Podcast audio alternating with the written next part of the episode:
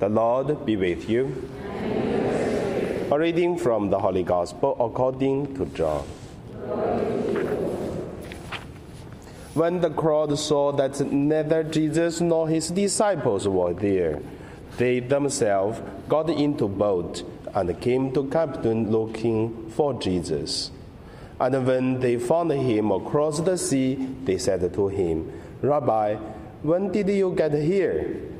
Jesus answered them and said, Amen, amen. I say to you, you are looking for me not because you saw signs, but because you ate the loaves and were filled. Do not work for food that uh, perishes, but uh, for the food that endures for eternal life, which the Son of Man will give you. For on him the Father God has set his seal. So they said to him, What can we do to accomplish the works of God? Jesus answered and said to them, This is the work of God, that you believe in one he sent. So they said to him, What sign can you do that we may see and believe in you? What can you do? Our ancestors eat manna in the desert, and uh, it is written, He gave them bread from heaven to eat. So Jesus said to them, Amen, amen. I say to you, it was not Moses who gave the bread from heaven. My Father gives you the true bread from heaven. For the bread of God is that which comes down from heaven and gives life to the world. So they said to him, Sir, give us this bread always. Jesus said to them, I am the bread of life. Whoever comes to me will never hunger, and whoever believes in me will never thirst. The Gospel of the Lord.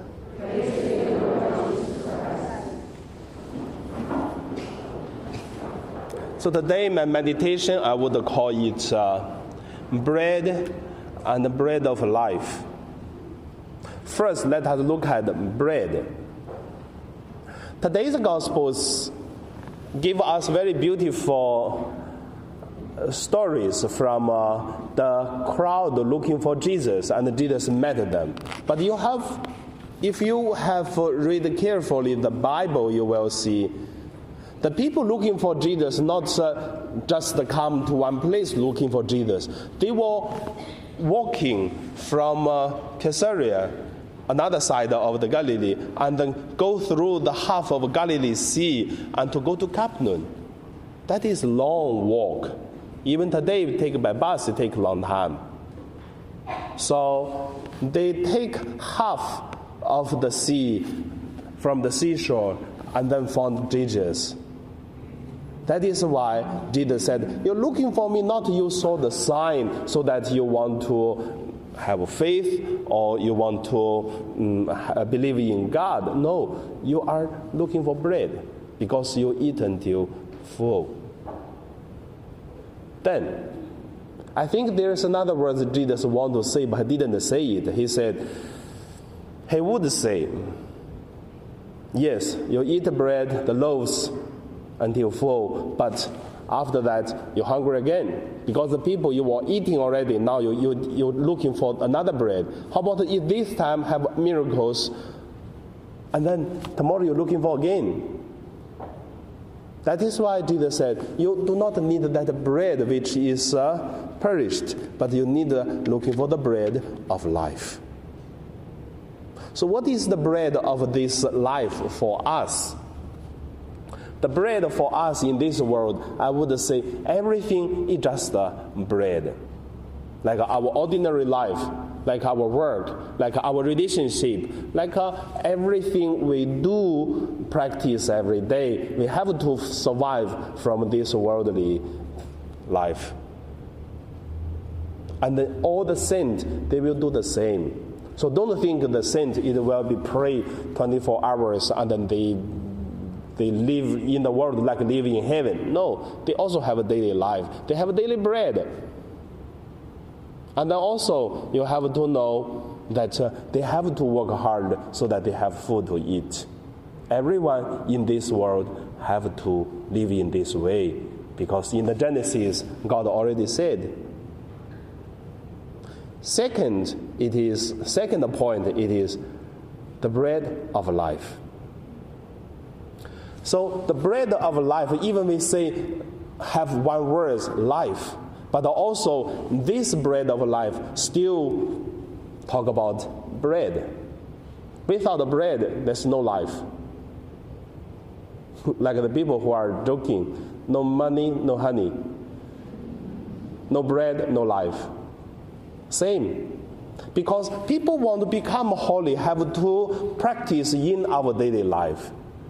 So the bread become bread of life. It's also have to deal with the bread.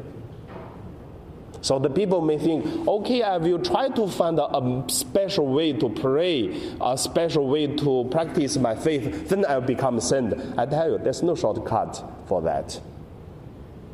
And also, that's the danger for the charismatic groups. Sometimes they think uh, the gift of the Holy Spirit, which is helpful. I would say it is true, helpful. But don't think that uh, the gift of the Holy Spirit or charismatic can make you special over others. No, same.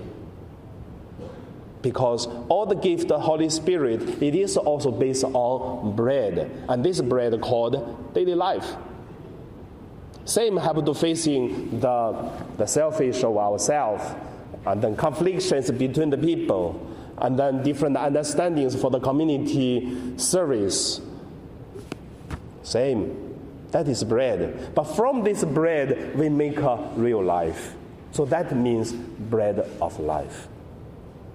And also, through this life, we make our bread holy. Also, I want to say every time we do Mass, it is the same. We have bread, we have wine. Same, some bread, it tastes better, I tell you.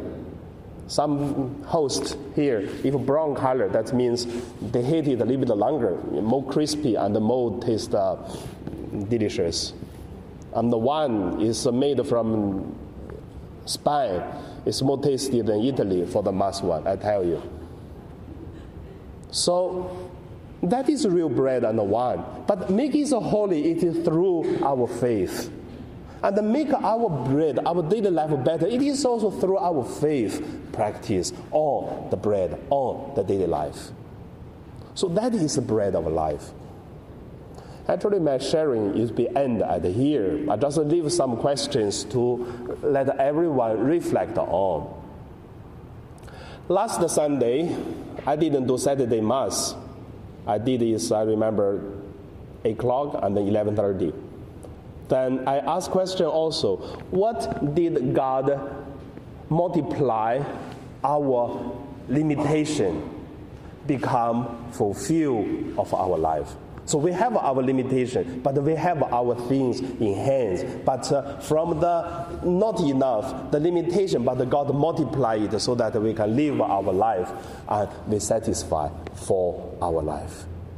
So that's the first question. And then continue. Second question is, what it is the daily life of us, and then make eternal life. So that is very different things already. If you want to know more, I would uh, suggest you to reflect from several fields. First field is visit some close friends who is dying, which is close friends, not uh, the one who you don't feel much. You should have some close friends and maybe you're lazy, do not uh, visit them, but try to visit some friends you know long time ago, accompany your whole half of your life, and then visit them. Then you will find more. What is the bread? What is the bread of life? What is the eternal life? And their life is changing if one person facing death. Or going to visit some people who are not only sick but maybe very old you will also see the person prepare for the death. But of course, not, not all the people who old is prepared for death, no. But spiritual people always prepare for death. And another is uh, try to talk or visit some people who are living really in the suffering life, but at the same time keep faith in God. You will see they are more happy than you. Really. They have more suffering, they have more, more happiness. So, as the priest, that is the blessing from God that we encounter with so many different people, whoever rich or poor, or healthy or sickness, or dying or strong, whatever.